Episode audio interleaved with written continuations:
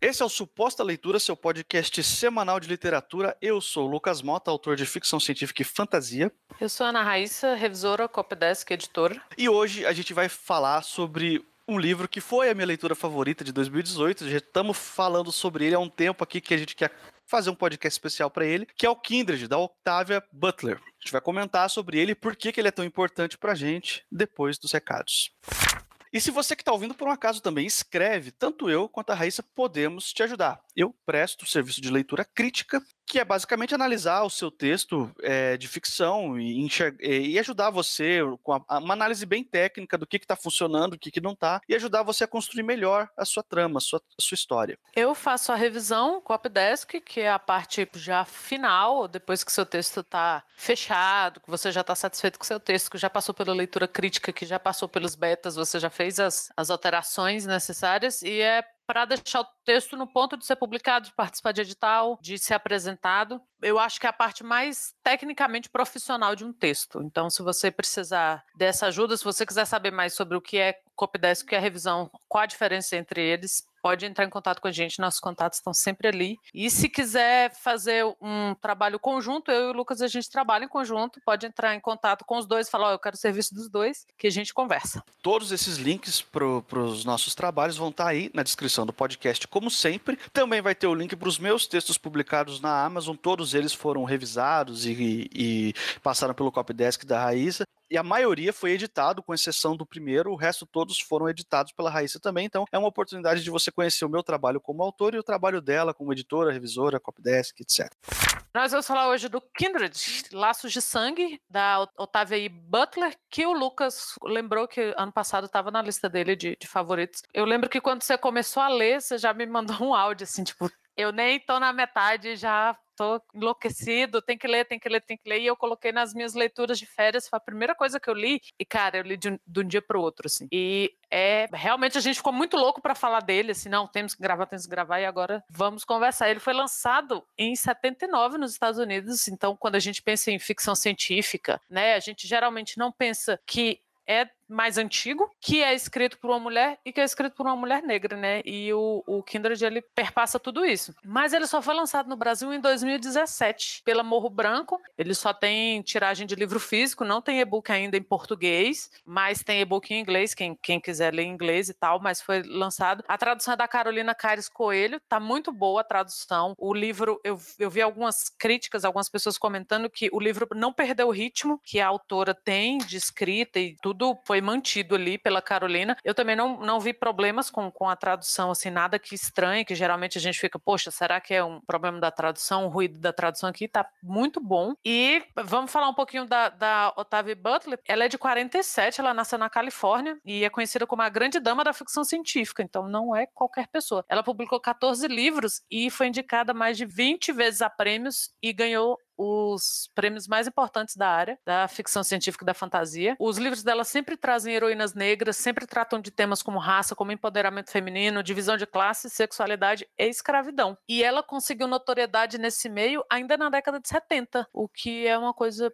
eu, particularmente, fiquei muito feliz, porque geralmente você vê as pessoas sendo postumamente reconhecidas, né? Você tem o Lovecraft, que passou a vida inteira publicando em revista que ninguém lia, e depois, sei lá, décadas depois, e ela não, na década de 70, ela já era conhecida como a grande escritora de ficção científica. Ela dava é, workshops de escrita criativa para ficção científica e ela dava prioridade para alunas, alunos negros e, e alunas mulheres. Então ela já tinha toda essa preocupação e toda essa preocupação preocupação dela foi entendida nesse meio, assim, não foi nada muito à margem.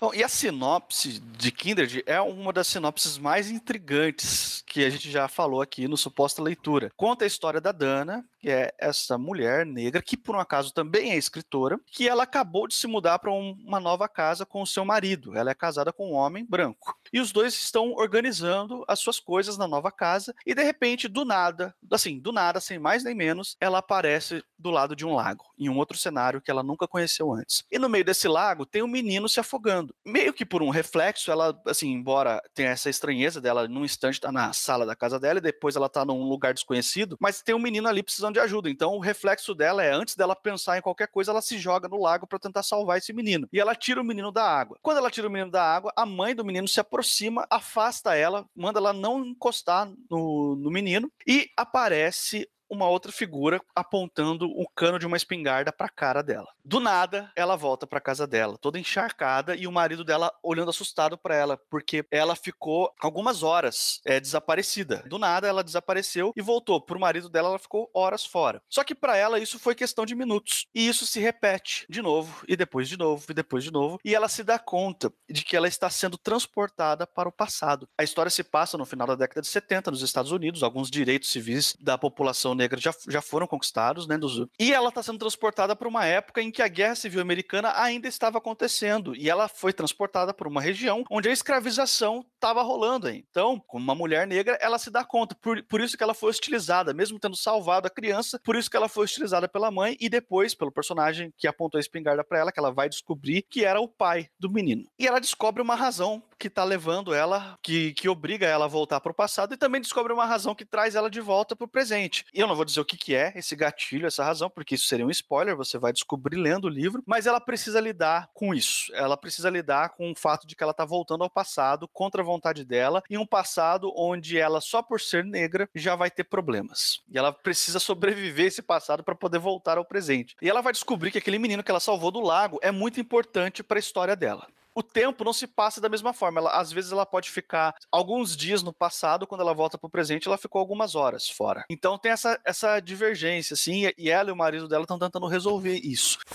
Antes da gente entrar na discussão das nossas impressões sobre a leitura do Kindred, eu queria falar um pouquinho sobre o gênero. O livro está categorizado e é vendido como ficção científica. E quando eu li pela primeira vez o livro, eu fiquei um pouco intrigado com essa definição, não entendi muito bem como que o livro se encaixaria. E buscando algum texto que pudesse me esclarecer isso, eu encontrei um texto da autora Jo Walton que ela escreveu para o site tor.com. Vai estar na descrição aí esse texto para você conferir se você quiser. Basicamente, a autora Jo Walton defende que o Kindred não é ficção científica porque o único elemento é, fantástico que tem nesse conto seria a viagem no tempo que a Dana faz. E essa viagem no tempo ela não é explicada e também não acontece por nenhum dispositivo tecnológico, nenhum fenômeno científico, nada do tipo. Portanto, segundo os padrões da Jo Walton, Kindred seria mais próximo de uma fantasia do que, do que de uma ficção científica. Mas, para enriquecer um pouco essa discussão, eu queria lembrar também que a ficção científica também pode ser feita em cima das ciências humanas, ou seja, toda a vivência que a, que a Dana tem só por viajar no tempo já é o suficiente para que a gente enquadre isso como uma ficção científica, parecido com algo que a Ursula Le Guin fez na Mão Esquerda da Escuridão, onde ela dá um foco maior nas ciências humanas do que nas ciências exatas. Então, como a viagem no tempo aqui do Kindred, ela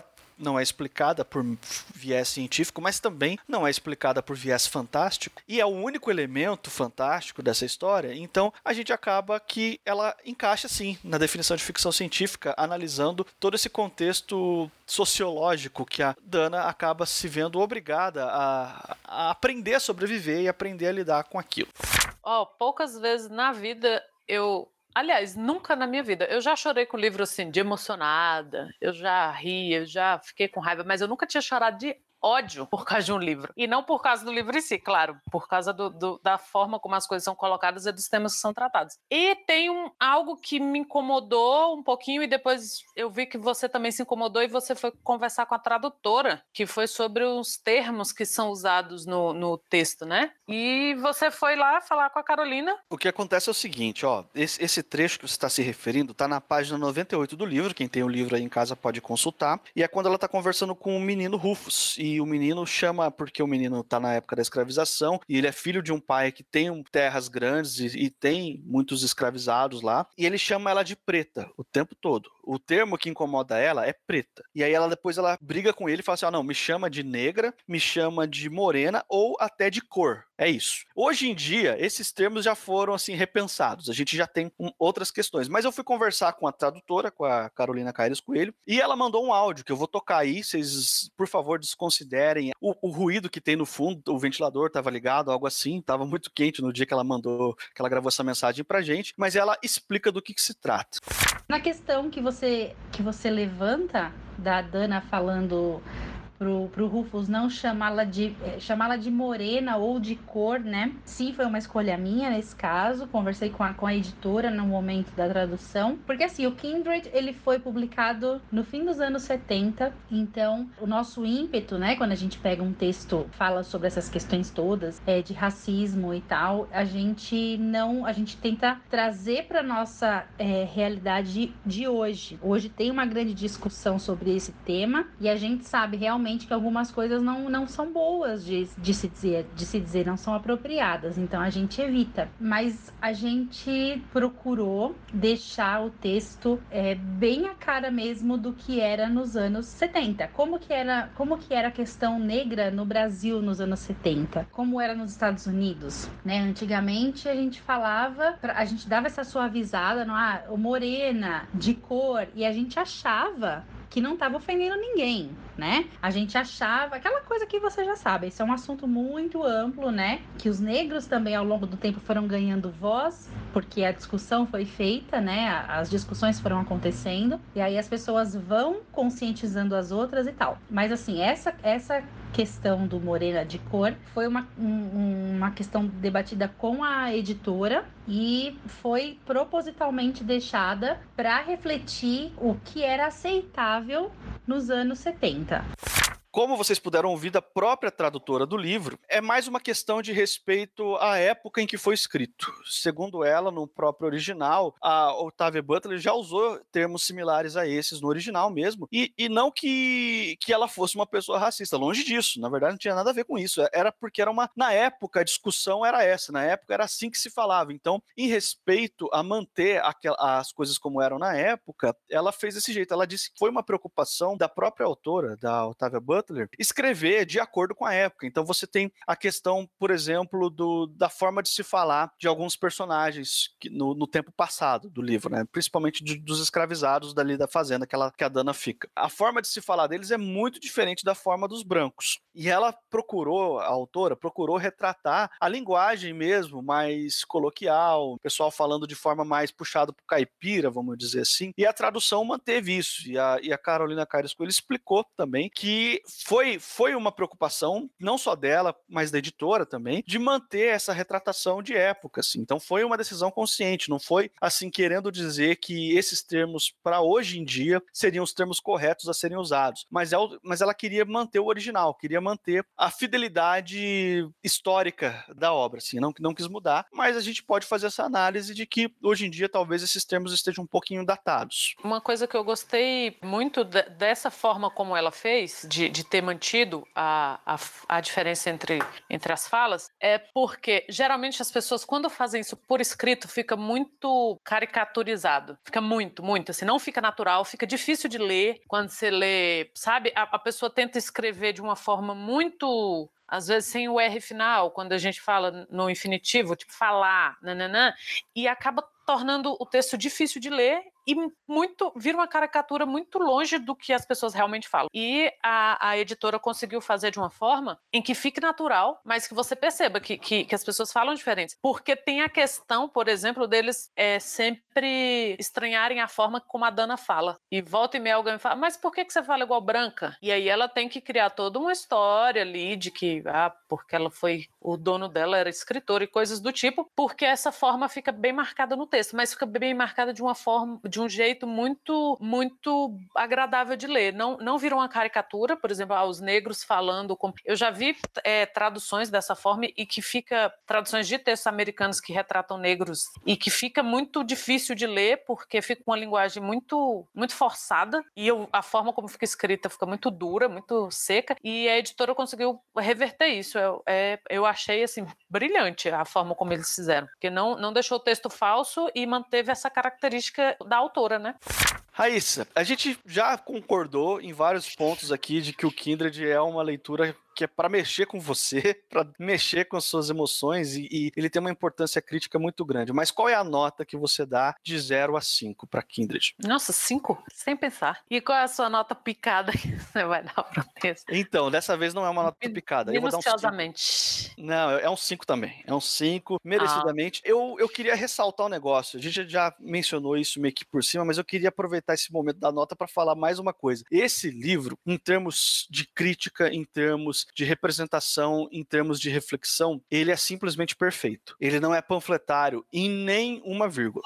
Ele, ele fala da problemática, ele convida você a refletir, ele mostra na sua cara o sofrimento de, de certas pessoas e ele faz isso de uma maneira muito real, muito palpável. Então, ele é um livro importante. Ele é um livro, eu diria, indispensável para você entender um pouco melhor do, do problema que é a discriminação racial, do problema que é a misoginia e a violência e outros problemas que são menos abordados aqui, com, até com um pouco menos de intensidade, mas que estão no livro também. A relação dela com da Dana, com o marido dela, é uma relação muito interessante. Você, eles têm uma relação muito positiva, diferente do restante do, dos relacionamentos, de, não do restante, mas de outros relacionamentos importantes que a Dana tem nesse livro com outros personagens. Ela tem uma relação muito positiva com o marido dela. E até a gente conversou em off, você falou para mim, Raíssa, que você estava esperando a hora que isso fosse dar errado. Falei, meu, vai vai, ter uma revelação bombástica sobre esse marido dela, ele vai ser um cara escroto, em algum momento a gente vai descobrir que ele fez alguma coisa muito errada. Então, o livro faz isso com a gente, ele deixa a gente bolado, sabe? Ele deixa a gente sem, sem esperança nenhuma nas pessoas em algum momento. E, bom, eu não vou dar spoilers, mas a relação com o marido dela tem uma solução muito interessante e surpreendeu a mim e surpreendeu a, a você também, Raíssa, né? Ah, demais. Eu passei mesmo o livro todo pensando assim, bicho, homem branco, vai fazer merda. Eu passei o livro inteiro esperando, nossa, vai chegar a hora aqui que ele vai dar um fora. Mas aí você começa é o que você falou, o livro te deixa bolado, você começa a desconfiar de todo mundo, na verdade. Você fica assim, não, bicho, peraí, vai dar merda isso aqui.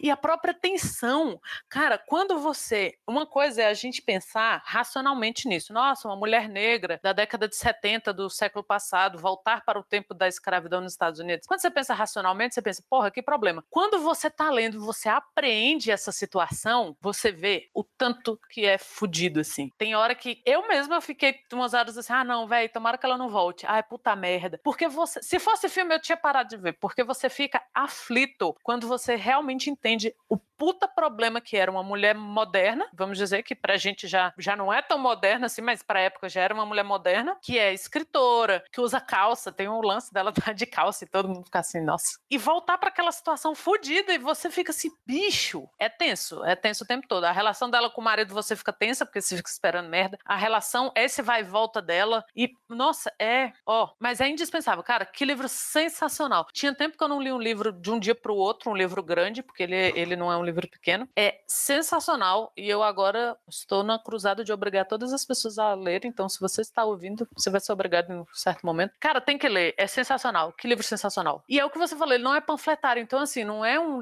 um livro proselitista. Ah, leia para saber como é horrível tudo. Velho, ficção é esse, ó. Arte, literatura tá aqui para fazer isso com a gente, para você ter uma obra sensacional, maravilhosa como obra, como arte e que mexe com você desse tanto pro que importa, sabe? Pro, pro, pra te tirar do lugar comum ali sensacional. Quero dar seis, quero rever minha nota. Tá, tá certo. Vale lembrar também que a crítica da Octavia Butler não se limita à época da escravização americana. É, no tempo presente tem uma crítica ali também, porque tanto ela quanto o marido são escritores, e fica bem claro no texto que o marido, por ser homem e por ser branco, ele consegue sucesso na, na área antes dela. Ele consegue mais oportunidades do que ela. Ela demora mais para conseguir publicar algo. Então, por mais que isso seja uma passagem, seja um detalhe pequeno, que não seja tão relevante para a trama, a crítica está ali. Ela diz: ó, oh, a gente já superou a escravização, mas tem outras coisas ainda que a gente precisa repensar.